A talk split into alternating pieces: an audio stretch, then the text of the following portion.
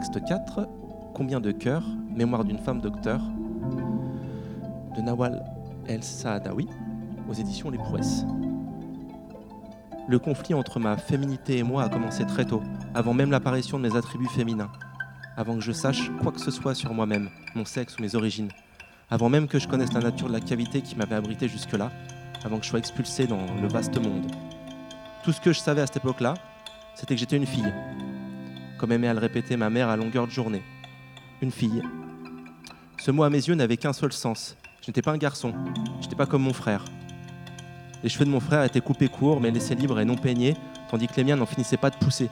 Livrés à la manie de ma mère qui les peignait deux fois par jour pour en faire des tresses qu'elle emprisonnait aux extrémités avec des rubans. Mon frère se réveillait au matin et avait l'habitude de laisser son lit en l'état, alors que je devais faire non seulement le mien, mais aussi le sien. Mon frère sortait jouer dehors sans demander la permission des parents et rentrait quand bon lui semblait, alors que je ne pouvais sortir que s'il m'en donnait l'autorisation. Mon frère avait toujours droit au plus gros morceau de viande, il, avait il avalait rapidement son repas, mangeait sa soupe en faisant du bruit sans que ma mère lui fasse la moindre observation. Mais moi, c'était différent. J'étais une fille. Je devais faire attention à mes moindres faits et gestes, cacher mon appétit, manger lentement, absorber ma soupe sans faire de bruit.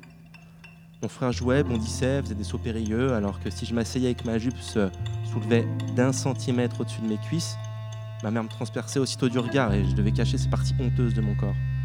Les parties honteuses. Tout en moi était honteux. Alors que j'étais encore qu'une enfant de 9 ans.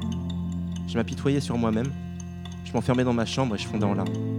Les premières larmes que j'ai versées dans ma vie, c'est pas parce que j'ai eu une mauvaise note ou brisé un objet de valeur, mais parce que j'étais une fille j'ai pleuré sur ma féminité avant même de savoir ce qu'elle signifiait.